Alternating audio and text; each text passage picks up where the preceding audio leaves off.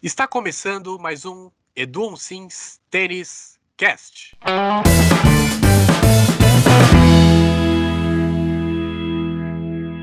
Em mais um episódio do podcast, hoje falaremos sobre as grandes decisões que nós tivemos no último final de semana e a final que concedeu o título na chave masculina para o Rafael Nadal e na chave feminina para a polonesa Iga Swiatek. Para falar desse assunto, estou aqui com Edon Sims. Boa noite, pessoal. Mais um podcast. Vamos falar sobre Roland Garros, torneio incrível, com as particularidades, com a bola que tanto falaram e com os jogos incríveis. Vamos nessa. É isso aí, Edu. E também com Vinícius Araújo. E aí, Vini, como é que tá? Pessoal, boa noite. Fala Gui, fala Edu, tudo bem? Muito prazer estar aqui comentando mais uma vez um podcast. Muito surpreso, na verdade, com a final de Roland Garros. Nadal passou o carro, né? Se a gente pode falar assim. E foi uma vitória inacreditável. Achei que seria um jogo muito mais equilibrado. E também a polonesa do outro lado, Iga Swiatek, uma grande surpresa. Foi um trator, venceu é, em sets diretos todas as oponentes. Grande surpresa. E vamos comentar também sobre as duplas. Muitos assuntos legais aqui para a gente falar sobre Roland Garros, fazer uma análise e um balanço. É isso aí, Vini. Para começar, acho que vale legal a gente contextualizar principalmente a questão da chave masculina que a gente vai começar. Eu queria que o Edu fizesse um comentário, uma análise sobre como que ele viu a final e essa vitória que o Nadal teve contra o Djokovic, que foi é, impressionante o nível de tênis que ele teve, deu até pneu, o Djokovic tentou, mas não conseguiu chegar perto do nível do Toro, mesmo com o técnico falando que ele quer dar trabalho, né? Enfim, Edu, como que você avalia essa final? Que análise você consegue fazer do estilo de jogo né, dos dois tenistas com essas condições diferentes e, obviamente, desse nível espetacular Nadal e de mais uma conquista que ele tem em Roland Garros, seu 13º título lá e seu vigésimo título de Grand Slam. Bom, é, eu acho importante a gente voltar um pouco no, no torneio aí do Nadal, é, relembrar que ele estava chegando, é, que ele chegou em Roland Garros é, não no ápice da sua forma, né? Conforme a gente comentou é, no podcast anterior, falando sobre a primeira semana, é, eu, eu, tinha, eu tinha chamado a atenção da importância da primeira semana, né? A, a importância de ele ter saído já de Roma, ter perdido para um Schwartzman, começar uma primeira semana de Roland Garros muito firme, muito sólida. Uh, eu comentei que ele deveria ter, manter as bolas fundas e buscar um jogo mais ofensivo, tentar uh, ganhar rapidamente de quem deveria ganhar de quem ele deveria ser vitorioso, e foi o que ele fez essa primeira semana. É, geralmente, todo, os tops, aqueles uh, prováveis uh, detentores do título, os semifinalistas, é de sua importância a primeira semana. É, quanto menos desgaste, mais ritmo e mais rápido eles acabarem o jogo, mais preparados eles vão, eles irão estar para a segunda semana, onde começa realmente a funilar, os jogos começam a endurecer cada vez mais, a pressão aumenta, a perspectiva aí de, de, de chegar lá na reta final aumenta em todos os sentidos. E o, e o Nadal, ele conhece muito bem o caminho das pedras em Roland Garros, eu acho que essa estratégia dele foi, uh, de acordo com todos os outros que ele venceu, ele seguiu esse padrão. Ele teve uma primeira semana excelente, começou uma segunda semana devastadora e conseguiu uh, alcançar o melhor tênis dele jogando contra é, Schwartzman já. Não? Né? Isso a gente percebeu, é, a gente percebeu no, no, desempenho dele. Era uma preocupação que até hoje o tio dele, o Tony, é, comentou. Ele falou: olha, a gente estava muito preocupado porque a gente sabia que ele, ele não estava chegando na melhor forma dele. Ele não teve jogos suficientes para adquirir, adquirir o máximo nível de tênis que ele, que ele pode jogar. E a preocupação deles foi realmente com a primeira semana. E ele comentou que ele teve uma atitude, principalmente na parte mental, de, de top campeão, porque ele conseguiu adquirir esse ritmo durante o torneio. Ele foi num crescente incrível e, e chegou nessa final devastadora aí contra, contra o, o Djokovic. Falando mais especificamente da final, o que a gente percebeu, é, e, e, eu fiquei assim olhando para ver se haveria alguma mudança. O Djokovic entrou com o plano A e, se não desse certo, o plano A também. Então, ele entrou uh, com a cabeça feita que ele iria para as bolas, ele ia ser a, a super ofensivo contra o Nadal. Não, uh, a pretensão dele não era de ficar na troca, ele queria ir para a definição, ele queria ser o cara que é, ficasse em comando de todos os pontos. E o que a gente percebeu foi um Nadal incrível, é, recuperando bolas incríveis, contra-atacando, mudando de ritmo, é, não deixando com que o Djokovic comandasse a situação e aproveitando todos os buracos possíveis para poder finalizar as bolas quando ele, quando ele teve oportunidade. É, foi incrível, principalmente a parte mental do Nadal, como ele começou, é, muito firme, muito regular, é, é comandando os pontos, tentando contra-atacar, com o Djokovic errando muito. Até me estranhou, porque o Djokovic, ele, ele, ele meio, mim, para minha a impressão que ele passou é que ele entrou meio de cabisbaixo, meio como se já fosse derrotado. É, bem diferente do que o treinador dele havia falado, que ele estava muito superior de cabeça, que é, ele ia devastar o Nadal, e não foi isso que eu, que, que, eu, que eu vi. Eu vi um Djokovic meio cabisbaixo, foi vibrar é, no, no, segundo set, no, começo do segundo set. Até então, é, ele cometeu diversos erros. É, a gente percebia que ele não estava com toda aquela garra e o Nadal ele estava impassível. O Nadal estava jogando todos os pontos como se fosse o match point, com a, a característica do Toro Miura, é, não abrindo nenhuma janela para o Djokovic. O Nadal ele não abriu nenhuma janela para o Djokovic, foi impressionante. Inclusive, o Vini vai vir com as estatísticas aí, ele teve pouquíssimos erros não forçados e ele se manteve assim até o final do jogo. Né? A, gente, a gente sentiu uma possível é, reação do Djokovic é, no terceiro set, onde ele começou a, a cometer menos erros, começou a, a, a, se motivar um pouquinho mais, a vibrar um pouco mais na quadra, mas tudo aquilo que ele fazia, o Nadal tinha uma resposta e soube fechar brilhantemente esse jogo. O Nadal demonstrou é, toda a capacidade, todo o potencial dele nesse torneio, é, potencial principalmente psicológico e estratégico. Ele, ele se manteve fiel é, a estratégia de jogo dele, ele soube jogar, inclusive com todos os adversários. É, o Schwartzman também foi um jogo duro e ele conseguiu se manter sólido, regular, atacando quando precisou atacar, se defendendo muito bem, contra-atacando muito bem, que o Nadal faz. É, na final, principalmente, eu havia até tweetado isso. Eu tinha certeza que o Djokovic ia desferir diversos drop shots Uh, ia tentar trazer o Nadal pra, com aquela curtinha de backhand, principalmente, que ele demonstrou muita confiança e ganhou, ganhou inúmeros pontos contra os adversários, mas a gente viu um Nadal preparado para chegar nesse drop.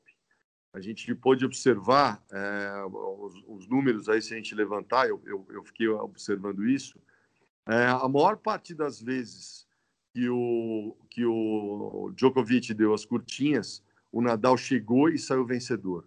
Né? E depois a gente ficou, a gente soube pelo, pelo tio dele que ele, ele treinou anteriormente essa chegada nessa, nessa possível curtinha que, o, que o, o Djokovic iria decidir no jogo e treinou muito isso. E a gente pôde, pôde observar essa reação do Nadal na quadra. Ele realmente ele antecipava, ele tocava volta e meia na paralela, volta e meia cruzadinha, volta e meia tentava dar um lobby realmente na, na maior parte das bolas, de uma bola que mostrou-se extremamente forte no jogo do Djokovic, ele conseguiu anular a maior parte das vezes essa situação. Bom, enfim, o, o Nadal ele teve perfeito. É, o Djokovic ele não tinha outro plano na cabeça, tem todo o começo até o final. Teve a possibilidade de endurecer um pouco mais, mas o, o Nadal realmente não abriu portas, não deu a chance e saiu triunfante aí no 13º título, uma coisa descomunal, feito gigante, e, e, a gente pode considerar aí o Nadal o maior rei do Cyber de todos os tempos até o momento, realmente. Legal de comentar também que o Nadal terminou essa campanha Roland Garros vitoriosa com a centésima vitória dele no torneio, então mais uma marca aí né, e apenas duas derrotas, então para poucos, né, do você que sabe que jogar Grand Slam não é para qualquer um e ainda mais vencendo pela sexta vez o torneio sem perder sets. Isso é mais uma marca do Toro Miura que vai coroando ele como rei do saibro. É, o bacana falar também, complementando o que o Edu disse da final, realmente impressionante como o Djokovic errou. Ele, não, ele que não é de errar muito, o Sérvio cometeu 52 erros não forçados contra apenas 14 do Nadal. O Nadal foi super sólido, né? Então, E na parte dos winners, foi o que o Edu disse, o Djoko tentou ser mais agressivo, conseguiu, tendo mais winners que o Nadal, até 38 contra 31. Mas os erros não forçados foi o que determinaram aí realmente um placar muito descolado, né? Primeiro set 6-0, então o Djokovic não viu a cor da bola e reclamando muito, é, justamente o que, ao contrário que o que o Ivan Izevich comentou, né? Que das condições e tal.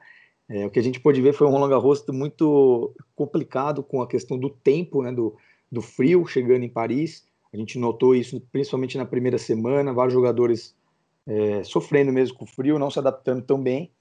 E queria que o Edu comentasse, Edu, ainda sobre o Nadal, é um dilema que a gente sempre comenta, a gente viu que agora todo mundo está falando disso, que ele empata com o Roger Federer com 20 títulos de Grand Slam, mas foi na carreira foi o título de número 86 dele. Você acha que o Nadal ainda tem muitas chances para ganhar mais slams? Olha, é, muito bem aí é, que você comentou a respeito dos números, diz aquilo que a gente estava falando que aconteceu no jogo, né? Mas em relação a, a, aos 20 títulos, eu achei muito bacana o comentário do Nadal, que ele, ele falou isso na entrega de prêmio, que não era essa a preocupação dele, não era esse o momento de estar comentando isso. E posteriormente na entrevista ele falou, ele falou, olha, é, eu acho muito legal, muito bacana, mas não é essa, essa preocupação, só deixa mais interessante é, eu tenho um respeito muito grande pelo Roger, é um grande amigo, e, e isso vai só, só enriquece mais é, as nossas disputas. E, e uma coisa também é, que vale a pena a, a gente comentar, ele tem 20 títulos, mas a gente precisa observar que ele deixou de jogar vários torneios Grand Slam por lesão. Então, em termos de participação, o Federer tem muito mais participação, participação em grandes lãs, até a gente pode depois levantar esses números, do que o Nadal. Isso foi uma vez comentado pelo tio do Nadal, pelo Tony, que se talvez se o, se o Nadal tivesse participado dos mesmos números de Grand Slam que o Roger, talvez ele já tivesse mais Grand Slams que o Federer. Então é uma coisa interessante de observar. Eu acho sem dúvida deixa mais temperado é, é, essa disputa, ainda o Djoko com 17, os dois com 20.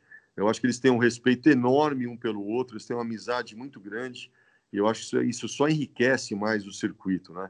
Eu achei muito bacana o comentário do Nadal, é, esse lado de, humano dele, muito bem observado, e que eles têm sorte de estar tá podendo é, proporcionar esse espetáculo para o público e, e, e ser uma, uma, distração, ser um entretenimento com tudo essa, tudo isso que está acontecendo no mundo da pandemia e com todas as pessoas com suas perdas e tristezas, é, não é o mais importante quanto grande, quantos grandes lãs ele venceu, ou e sim a, o espetáculo que eles estão pelo menos podendo proporcionar ao público. Eu achei muito bacana esse comentário do Nadal. Porque ele, é um, ele é um campeão dentro e fora das quadras também, né?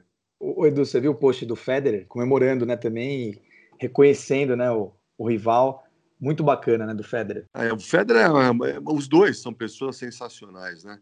Eu acho que mostra aí o lado humano, mostra o lado do, do fair play, do, do competidor, do campeão realmente, né? É uma disputa saudável, uma, uma, uma disputa feliz, é, é, uma disputa que só enriquece é, todo mundo que, que gosta do tênis, porque eles são pessoas na, tanto dentro da quadra como fora da quadra, são exemplos né, de competidores, de o Feder também faz suas ações humanitárias aí pela África por um monte de, de coisa que a gente talvez até nem saiba, bem como o Nadal já mostrou também que quando teve tiveram as enchentes, ele saiu, é, ele se voluntariou e foi lá ajudar o pessoal, quer dizer, são pessoas que é, se importam e dão ótimos exemplos, né? Então, o nosso amigo Djokovic precisava olhar mais esses caras nesse sentido.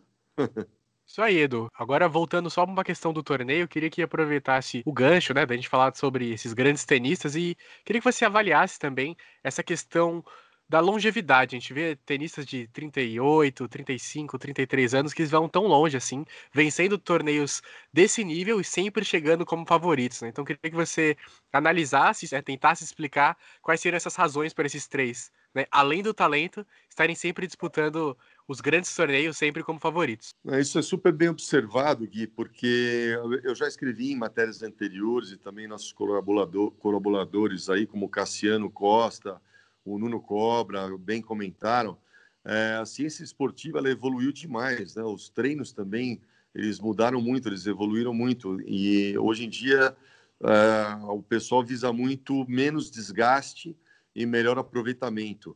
Então a gente antigamente o, o pessoal, o jogador gastava muito tempo em quadra.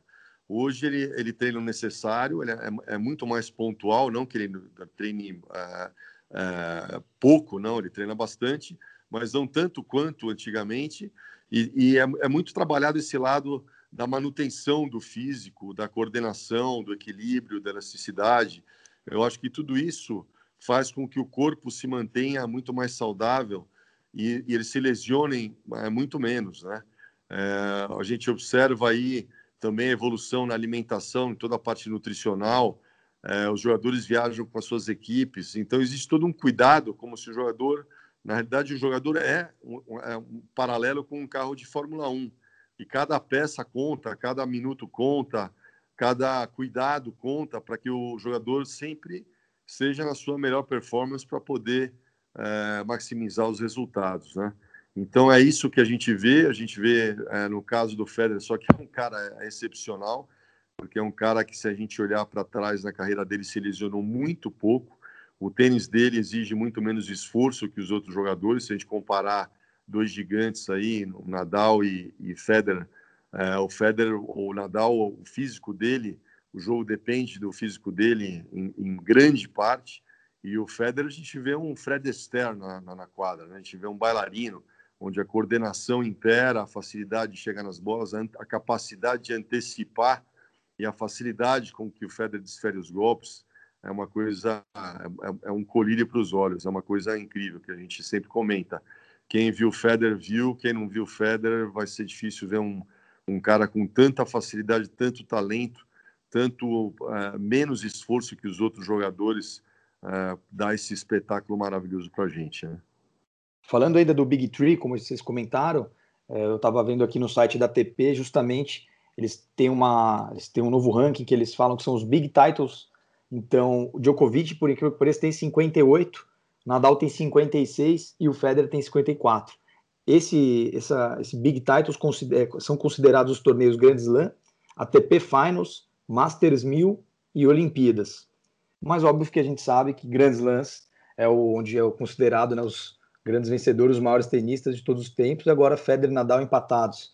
Então, eu acredito, como o Edu disse, o Federer, o talento dele é, incrível e único, nunca vai ter outro igual. Mas ainda sobre os títulos, claramente o Nadal e o Djokovic têm um pouco mais de, de tempo ainda, podem ganhar mais e até passar nesse ranking de grandes lances. Vamos, vamos aguardar. É isso aí, Vini. É, pegando o gancho, eu acho que eu queria até comentar uma coisa que eu vi bastante na chave do Djokovic, do Nadal, não só nesse Grand Slam, mas também nos outros, que eles costumam sempre ter resultados interessantes e mais fáceis nas primeiras rodadas. Isso permite que eles cheguem mais inteiros né, no prosseguimento do torneio. Pegando isso como tema, eu queria até que o Edu comentasse. É, o Tim, a gente sabe que ele acabou eliminado para o Schwartzman, uma partida maravilhosa, 5 horas e 8 minutos, um jogo muito bom.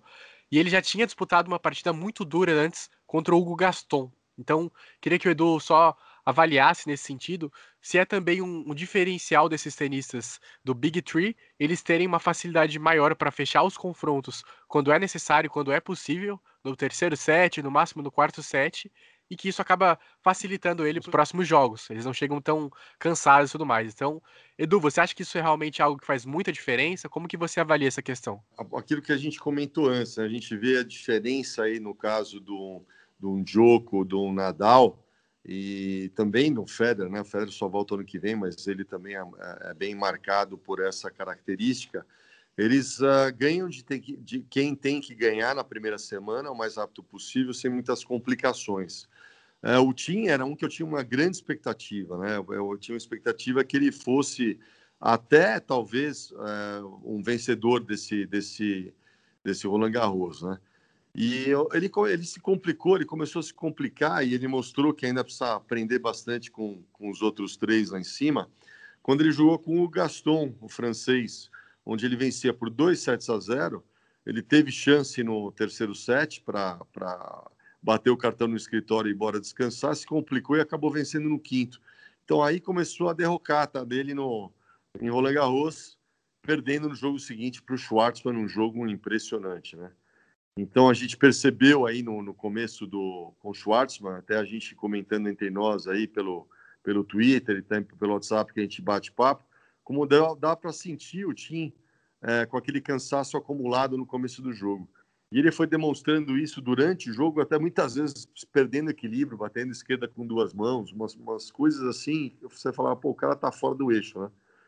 Então é, eu acho que falta bastante ainda é, o Tim aprender, apesar de ter ganhado esse US Open, ter sido vencedor, mas a gente não teve Nadal, a gente não teve Federer, a gente teve um jogo desclassificado, né? É, ele tem que aprender é, a, a, a, psicologicamente, estrategicamente, a se impor o máximo que ele puder na primeira semana para chegar inteiro na segunda. Porque lá o que acontece, o cansaço ele é cumulativo. Eles têm praticamente um dia entre um jogo e outro, se não chover.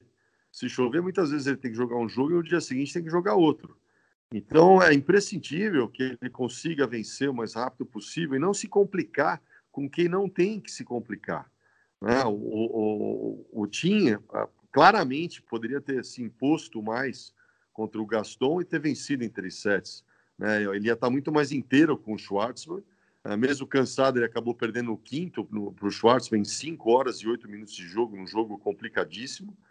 E acabou uh, jogando uma oportunidade de, dessa boa fase que ele vem como ganhador do US Open, demonstrando também em Roland Garros, que é um piso de saibro, onde ele joga muito bem, ele demonstra talvez seu melhor tênis. É, então é, é, é, isso, né? Acho que a primeira semana do Grand Slam é imprescindível para esses tops. A gente vê dificilmente, muito difícil, você vê um Federer, você vê um Nadal ou o Djoko, ele se complicando muito na primeira semana. A coisa vai ficar mais, mais complicada só na partir da segunda semana, mesmo é, um, na, na, segunda semana a partir do segundo jogo, de umas, de umas oitavas, quartas de final. Após o Langarros, a gente pode reparar também no ranking ATP tivemos grandes mudanças. Então queria também compartilhar com vocês Diego Schwartzman foi um dos principais destaques da semana, subindo para oitava posição do ranking. É o melhor momento do PEC no circuito. Foi finalista em Roma, semifinal em Roland Garros, jogando muito tênis. É, realmente confronto contra o Tim foi para mim o melhor jogo de Roland Garros foi foi uma batalha incrível e muito merecedor, né? O Peque de tudo que ele vem vem jogando. Também tivemos aí Rublev subindo para top 10 na décima posição. Ótimo resultado também. É aquela coisa, né, do quando o cara até eu vi o Domingos Venâncio comentando isso, quando o cara vira um top 10, já vira único, né, na carreira. Fica uma coisa assim que já rodou o circuito. Quando o cara vira top 10, tem isso mesmo? Fica um outro patamar mesmo de tenista? Ah, o, o top 10 é uma outra escala. O cara chega lá, está registrado top 10, é, é, é, é, outra. É outra pressão, é outro nível, é outro degrau gigante, porque você de 10 para você chegar no 1, tem um universo aí para caminhar. Só são jogadores incríveis que você vai ter, só nove caras na tua frente e vira uma outra batalha gigantesca para você tanto ah, manter essa posição como subir e escalar degraus maiores, né? É um diferencial gigante no, no, no ranking da ATP. O respeito também pelo mundo do, do, mundo do tênis com esses jogadores, quando você é um top 10, é, outra, é, é, é outro estigma, né? É, você falar que é um top 10 e você ser um outro jogador abaixo disso. Realmente é o, o mundo olha os top 10 com outros olhos. Só um complemento aqui legal do ranking ainda, a gente estava comentando e observando alguns jogadores que se destacaram. É, o legal de falar é o Sebastian Corda, jovem norte-americano, acabou perdendo para o Nadal 20 anos de idade, subindo aí 82 posições, né, escalando o ranking para 130 do mundo, mas é, ele entrou bem, não, não, era esperado que ele ia conseguir chegar tão longe Roland Garros. E queria saber se o Edu lembra do, do pai dele, o Peter Corda.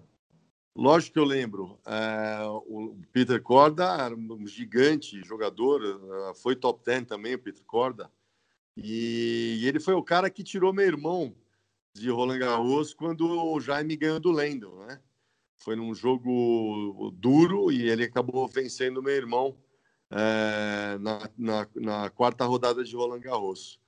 Lembro sim, o, o, ele é, o filho é muito parecido com o pai, só que é destro, né? O Peter Corda era canhoto e até acabou, infelizmente, sendo pego no doping aí, baniram ele do, do circuito, mas era um jogador talentosíssimo. Bacana ver esses tenistas muito guerreiros, né, e jovens vendo essa evolução bem interessante. Então, para a gente encerrar esse bloco da chave masculina, eu queria que Edu comentasse sobre dois tenistas. O primeiro é o Schwartzman, uma escalada fenomenal, finalmente no top 10 e, enfim, merecidíssimo. E também do Sinner, que fez uma campanha muito, muito boa, deu trabalho para o Nadal, mesmo tendo perdido, foi, foi muito bem. Então, como que você avalia a campanha dos dois, Edu? Olha, o Schwartzman é impressionante, né? A vitória contra o Tim é, falou, gritou, né? A evolução do Schwartzman, a capacidade dele dos contra-ataques um jogador, apesar do tamanho dele, é, velocíssimo, com golpes é, firmes, uma regularidade incrível e uma cabeça gigante. Eu acho que essa, ele é um cara de pescoço, ele não entrega um ponto. É, ele sabe quando atacar, ele, ele usa muito contrapé, ele trabalha muito bem, bem os ângulos, apesar do tamanho dele, saca bem. E agora como top 10. Então, para a Argentina, que é uma motivação gigante. A Argentina sempre foi uma escola tradicional, sempre com grandes jogadores. Ter outra vez aí um top 10, acho que é uma motivação para outros jogadores surgirem. E é um jogador fantástico, acho que é um mérito incrível, fez um torneio incrível, ganhou de quem talvez poderia ter perdido e perdeu é, com quem é, teria que perder, que foi o Nadal. Em relação ao Sinner, é incrível esse garoto. Eu já comentei, para mim ele é um fenômeno, é, é, um cara muito pé no chão. Teve a chance de ganhar o primeiro set do Nadal, poucos caras tiveram isso. Ele teve 6-5, 40-30. Ele quebrou o saque do Nadal no primeiro. No segundo set, ele teve 3 a 1 Ele quebrou o saque de novo do Nadal. E o Nadal gigante soube uh, tirar aquelas jogadas incríveis, se impor com propriedade e acabou vencendo o jogo e jogou um terceiro set impressionante. Nadal imprimiu um, um ritmo no terceiro set contra o Sinner alucinante. Mas é um garoto que, perguntado né, o que, que você ah, pensa sobre. Todos falam que você é um futuro top 10. O que ele disse foi o seguinte: é, eu não sei nada ainda, estou saindo de cabeça baixa para ir trabalhar mais, para conquistar o meu espaço. Então, esse garoto demonstrou aí um brilho é, uma, ambi, uma ambição positiva de querer buscar mais. E aquilo que eu falei, escreve, pode, podem gravar o que eu estou falando. Esse garoto ainda vai ser número um do mundo, Sinner. É um jogador que joga com uma potência incrível, praticamente todos os golpes. Ele consegue imprimir velocidade de bolas altas, bolas baixas, bola na altura da cintura. Ele é muito habilidoso de mão, ele tem voleia muito bem, é, tem uma mão de, de, trabalhar lá embaixo quando precisa, com bolas curtas, saca muito bem, é um jogador completo e, apesar do tamanho dele, muito coordenado, muito rápido. Então a gente pode esperar muito do Sinner. Podem ficar de olho, podem acompanhar que esse garoto logo, logo está no top 10 e, e, e logo mais para frente, esse é o cara da, da geração que vai estar tá aí brigando e vai ser o número um do mundo, o, o Joaquim Sinner. O pessoal, só anotem aí mesmo, tá? Porque o Edu, quando falou isso da Naomi Osaka, cravou e, falou mesmo, e ela foi número um. E eu acredito também que o Sinner possa ser número um, porque ele realmente, o que ele jogou contra o Alexander Zverev foi impressionante. Que eu assisti o jogo inteiro e, e eu vi a, o ritmo que ele imprimiu, a variação, acelerou quando tinha que acelerar, se defendeu bem, como o Edu comentou, para a altura dele, também se movimenta perfeitamente na quadra, joga melhor na quadra dura, principalmente indoor, mas fez uma excelente campanha no Saibro, se mostrando um tenista muito versátil é, subindo agora no ranking, o Sinner, ele ganhou, ganhou 29 posições, subindo para 46 do mundo aos 19 anos de idade. Sem dúvida, está entre os três mais jovens da, do top 100. Uma grande aposta.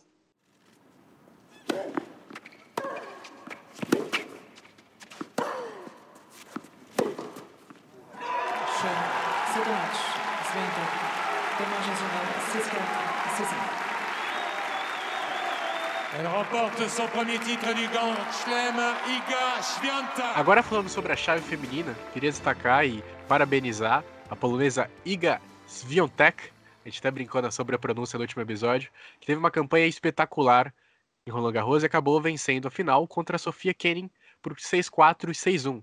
A Kenin, que é uma tenista cabeça 4, tenista já vem estabelecida melhor no, no circuito, mas a Swiatek não deixou chances, foi muito bem, soube imprimir seu ritmo, é uma tenista que realmente surpreendeu a gente com uma campanha espetacular. Então, eu queria que o Edu avaliasse a campanha da Iga e também o estilo de jogo dela e como que ela se portou mesmo jogando contra tenistas muitas vezes melhor colocada do que ela. Bom, a Iga Swiatek foi uma, uma grata surpresa, muito grata surpresa. É, não a conhecia, é, fiquei maravilhado de vê-la jogar esse torneio de uma forma descontraída, um tênis feliz, versátil. E ela mostrou que, que iria ser detentora depois que ela atropelou a Halep, né? A Halep, até nós comentamos, seria a grande favorita, a gente não sabia da Iga Swiatek, e ela atropelou. E daí para frente ganhou com propriedade todas as jogadoras, e a final jogou incrivelmente bem. É um fato que me, que me chama muita atenção, ela joga um tênis muito tranquilo, ela joga como se estivesse no clube dela. Ela é uma jogadora completa, ela tem uma, uma pegada de topspin, de forehand muito boa. Ela trabalha tanto na subida quanto ela puxa os spins também para se defender e consegue profundidade. Ela abre ângulos. Ela tem um backhand excelente, trabalha muito bem a quadra, muito ofensiva voleia muito bem, uma das poucas jogadoras femininas que voleia com extrema habilidade, tem excelente mão, uh, ela se movimenta muito fácil, ela joga mais para dentro. Eu gosto como ela se antecipa, ela joga em cima da linha para dentro da quadra. Você vê raramente a, a Igas, a Swiatek se, se posicionar muito atrás. Ela bate uma bola mais profunda, ela imediatamente vai buscar mais em cima da linha, sempre pegando as adversárias mais de calça curta ela tem um back na paralela fantástico, ela, ela puxa muitas vezes, quando ela é aberta na quadra, o spin de fora, de, dentro, de fora para dentro, ela consegue trabalhar muito bem essa bola, e ela vem bem à rede, eu gosto dos approaches, gosto como ela saca, e ela é uma jogadora extremamente simpática, ela transborda simpatia, eu acho que isso só vem florir o tênis feminino, é, muitas vezes as jogadoras são um pouco mais ranzinhas, um pouco mais sérias, ela tem um jeito dela descontraído, ela sorri na quadra, é, ela, ela ri muitas vezes de si mesma. Então, ela, ela passa um, um carisma, ela passa uma coisa, uma espontaneidade é, é, é, muito bacana, muito bonito de ver.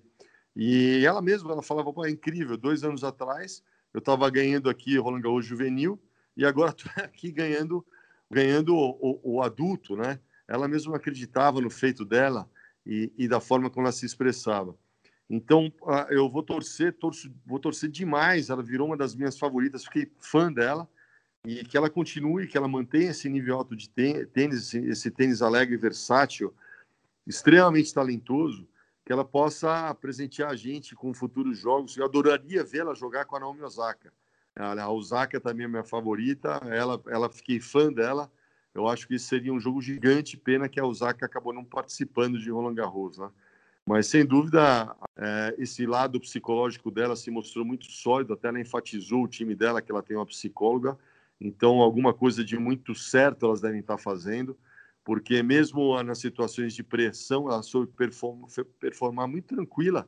Ela jogou um match point onde ela acabou desferindo um forehand cruzado winner, depois de um bom primeiro saque, uma boa resposta, uma troca de bola, ela viu o espaço, ela meteu a mão na cruzada. Isso demonstrou essa capacidade mental, emocional e de decisão muito consciente. Ela, você percebe que ela não se deixou levar pela pressão do momento, pela pressão da ocasião, de estar jogando uma gigante final de Grand Slam contra uma jogadora que já é uma detentora de Grand Slam, que a Kenny foi, foi vencedora do Aberto da Austrália e passou por cima dela, 6-4, 6-1, com toda a propriedade, merecidíssimo título muito bacana ter conhecido e, e vamos seguir a IGA Swiatek.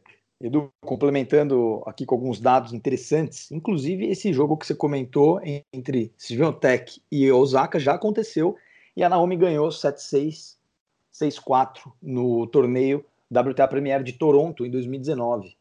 Então elas já jogaram, mas agora a com certeza está num nível muito maior é, inclusive após a campanha perfeita de Roland Garros, onde foi campeã sem perder nenhum set, ela ganhou 37 posições, escalou no ranking aí, entrando no top 20, atual 17 do mundo. Então a Iga agora já começa a entrar no top 20, já vai ser, é, vai ter uma posição melhor né, nos próximos torneios, com certeza vai alcançar posições maiores muito em breve. É, realmente trazendo aqui mais uns números impressionantes da Iga em Roland Garros. O placar mais aberto foi contra justamente a Halep 6-1-6-2, inclusive também com a Podoroska, uma argentina, fez uma campanha incrível. Na sequência, o Edu pode também deixar o comentário sobre a Nádia Podoroska. Mais uma curiosidade sobre a Iga Swiatek, principalmente na, na final, é que ela teve muito mais winners, 25 winners contra apenas 10 da Kenny. Não conseguiu ser agressiva, ao passo que a Iga também teve menos erros não forçados, então é, foi impressionante assim a, a, o jogo da final, o Edu até comentou, porque ganhar um grande slam, chegar como uma surpresa na decisão, é, teve muita personalidade, ela parece realmente muito adaptada já ao ambiente de uma tenista top player, foi impressionante ver como ela se soltou, é, eu lembro na semifinal e depois da final também, interagindo com o público, agradecendo. Muito humilde também, pareceu e muito madura, apenas com 19 anos de idade. Mas com esses outros destaques, Edu, do feminino, a Podoroska fazendo semifinal, foi um feito enorme. Os argentinos ficaram muito felizes, o pessoal é, elogiando muito essa garota. E se você também quiser falar sobre outras tenistas que impressionaram em Paris. Olha, falando sobre a Nadia Podoroska, é incrível ela ter saído do quali e ter chegado na semifinal. É um feito gigante. É, eu acho que os argentinos aí, de alguma coisa muito, muito certa, estão fazendo, porque tem o Schwartzman, tem outros jogadores também no masculino que se destacam, mas a gente vê essa menina saindo do quali, conseguindo chegar numa, numa semifinal de Grand Slam, é um feito gigante.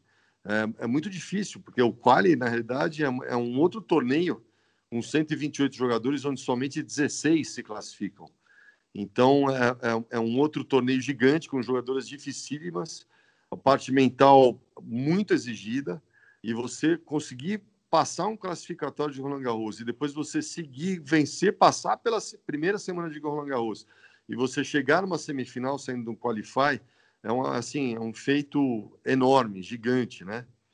E da Trevisan, se não me engano, é, é, houve aquele episódio da depressão, né, Vini? Exatamente. A Martina, italiana, parou de jogar por alguns anos, voltou para o circuito.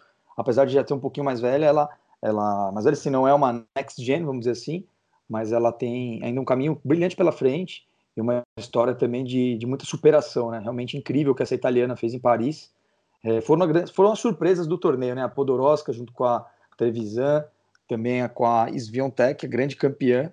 Então foi do feminino foi, foi diferente, né? E a Kenin jogando bem no Cyber, do que, que você pode também acrescentar sobre essa tenista que originalmente ela mesma falou que odiava o Cyber e chegou na final de Roland Garros, né? Não, ela jogou bem, eu acho que ela soube se adaptar bem. Ela trabalha, ela é muito agressiva do fundo da quadra, a Kenny, né? Mas é engraçado como ela mescla muitas vezes, ela dá um balão, ela joga a bola lá em cima quando ela precisa de respiro. Eu acho que ela saiu muito bem no Saibro, provavelmente ela vai considerar daqui para frente, talvez é, não o, o, mais, o favorito, mas um piso que ela, ela se deu bem chegando numa final de Grand Slam. Então, com certeza, é uma jogadora com muita garra, ela é muito determinada. Eu, go, eu, eu gosto da Kenny. É, ela não, ela, a, a Inga Swiatek soube trabalhar o jogo da Kenny brilhantemente, né? Na realidade, a, a Swiatek apresentou muito mais cartas na manga do que a Kenny. A Kenny, é, é, ou ela jogava agressivo, ou de vez em quando dava aquele balão, e, e, passar a bola só não é o jogo da Kenny. O jogo da Kenny é mais agressivo, é de tomar a iniciativa. E a, a, Swiatek soube neutralizar muito bem, né? O jogo da Kenny, e, e teve todo o mérito. Agora, a Trevisan, essa italiana, foi é, interessante esse caso de superação, de ter vencido uma depressão e ter, ter conseguido fazer o que ela fez.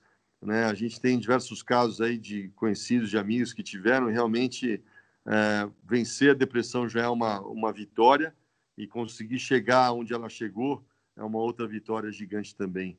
Então é, é muito bacana ver, ver, essas histórias de superação. Né? Na realidade, um Grand Slam é, é, é, sempre um torneio de gigantes superações. Né?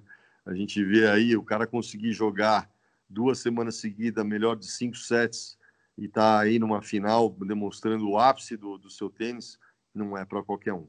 Nesse comentário, Edu, a gente sabe que, ainda mais no esporte de rendimento, é uma coisa que acaba sendo muito desgastante, né, para a mente do esportista. A gente tem alguns casos né, que a gente consegue relembrar, né, até mais recente do nosso querido Marcelo Zorman, né, o brasileiro que também está lutando contra, e enfim, se vê muito melhor agora, com apoio de todo mundo.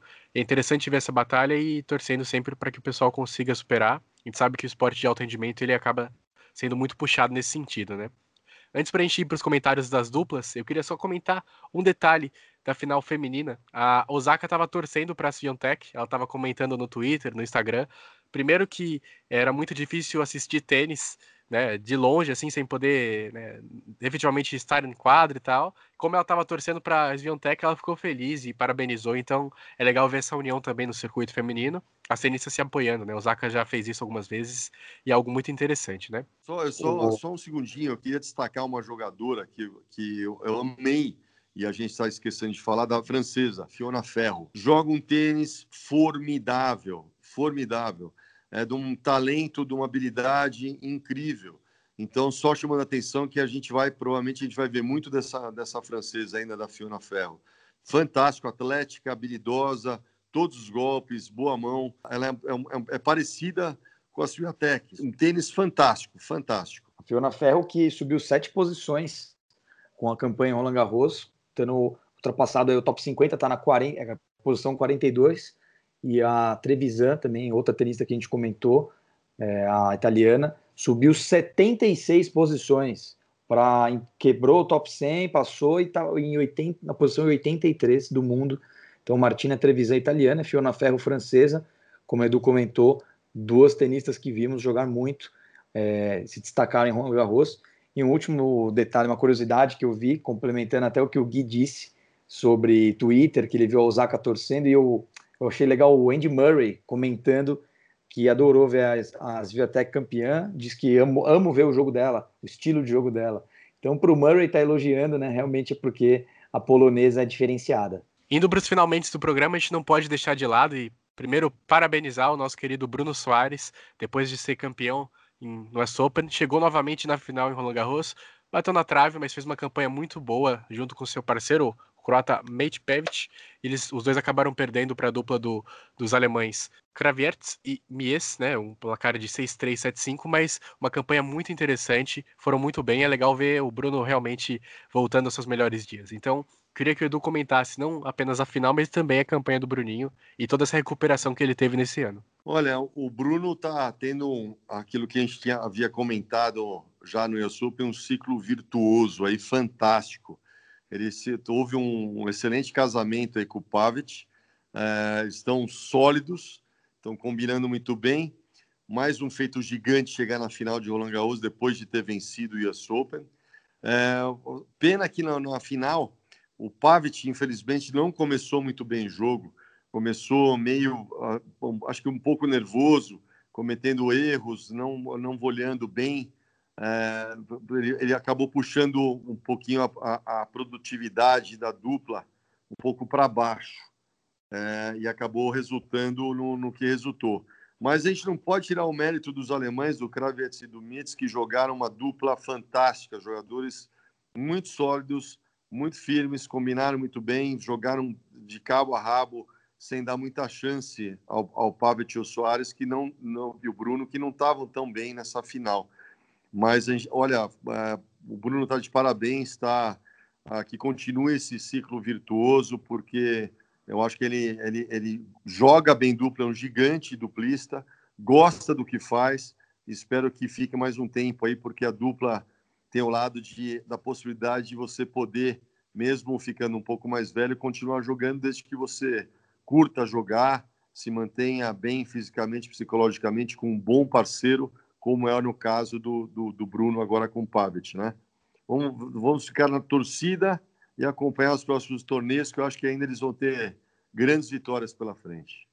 Foi incrível mesmo, né, do ver o Bruno Soares jogando tão bem, mais um grande slam na sequência, saindo de do US Open após o título, indo para o Saibro com essas condições difíceis, ainda mais que, se eu não me engano, o Bruninho jogou só um jogo na Chatrier, que foi a final. Todos os outros jogos foram nas quadras do complexo e teve jogo que ele mesmo disse que choveu e fez vento, sol, condições malucas mesmo, bem complicado. E eles foram passando incrivelmente pelas rodadas, pegaram adversários duríssimos. Legal destacar aqui nas quartas de final, eles venceram o Han e o Salisbury, que são, eram, são os campeões atuais de, do Australian Open, e era a dupla cabeça-chave número 3. Então, nas quartas de final tiveram uma vitória enorme. E na semifinal pegaram Cabal e Fará, os colombianos, que também eram os principais favoritos ao título. E realmente na decisão pegaram dois, dois duplistas que estavam num entrosamento fantástico, jogando muito. O Mies, muito agressivo, disparou vários winners na final. É, apesar de eles serem o cabeça de chave número 8 e o Bruno e o Pavel de cabeça 7, é, eles já eram campeões de Roland Garros, defenderam o título, então bicampeões, os alemães mereceram. E o Bruno Soares, ele, ele, ele chegou a subir agora no ranking, após essas duas campanhas fantásticas, voltou para top 6 do mundo, subindo aí 12 posições, né, coroando aí um momento muito bom novamente do Bruno, que vinha, se eu não me engano, já fazia 3 ou 4 anos sem ganhar um slam, e agora ganhando um US Open e um vice que de Roland Garros, que ajudou muito na pontuação. Bruno Soares e Mike Pavic já estão garantidos no ATP Finals. Ah, e vem agora a temporada de quadras duras, com mais alguns torneios. Tem tudo para eles continuarem numa boa toada aí. Isso aí, Vini, muito interessante. Então, novamente, parabéns, Bruninho, e boa sorte nos próximos torneios. Bom, vamos caminhando para os finalmente nosso podcast, mais uma edição, sempre um grande prazer e agradecer Dom Sims pela parceria. Então, valeu, Edu. Até o próximo episódio. Obrigado, Gui. Obrigado, Vini. Obrigado, pessoal. É, espero que vocês curtam muito nosso podcast, compartilhem muito. É, sigam as minhas redes aí, o arroba no Instagram, no Facebook e o, o meu canal do YouTube, que está super bem organizado, graças ao, graças ao Gui e o Vini aí, que deram uma, uma cara bacana nova. E novos vídeos agora esse mês, vários vídeos aí que eu vou estar tá gravando sobre voleios, sobre approaches e novidades também de clínicas que eu vou estar tá, é, colocando nas redes, tá bom? Então, brigadão, grande abraço e até a próxima. E agradecer também, Vinícius Araújo, sempre um prazer estar aqui comentando tênis contigo. Valeu, Gui. Muito obrigado também, Edu, por estar comentando aqui mais um podcast. Muito bacana. Deixar um recado final aqui para o pessoal que está nos escutando. Essa semana o circuito ATP continua todo vapor. Três torneios em andamento, é, dois na quadradura indoor e um no Saibro. São eles o torneio de São Petersburgo, ele acabou virando um ATP 500, então tem uma premiação maior, mais tenistas na chave, já rolando na Rússia. ATP 250 de Colônia, na Alemanha, também indoor e o ATP 250 de Sardenha, na Itália, no Saibro. Então poderemos ver aí grandes tenistas também em ação. Vavrinka já jogou nessa segunda, passando aí para a segunda rodada. É, Andy Murray também vai estar jogando essa semana. Nadal vai descansar com o título dele, mas foi muito bacana acompanhar Roland Garros. E um grande abraço para todos que nos escutam. Até o próximo episódio.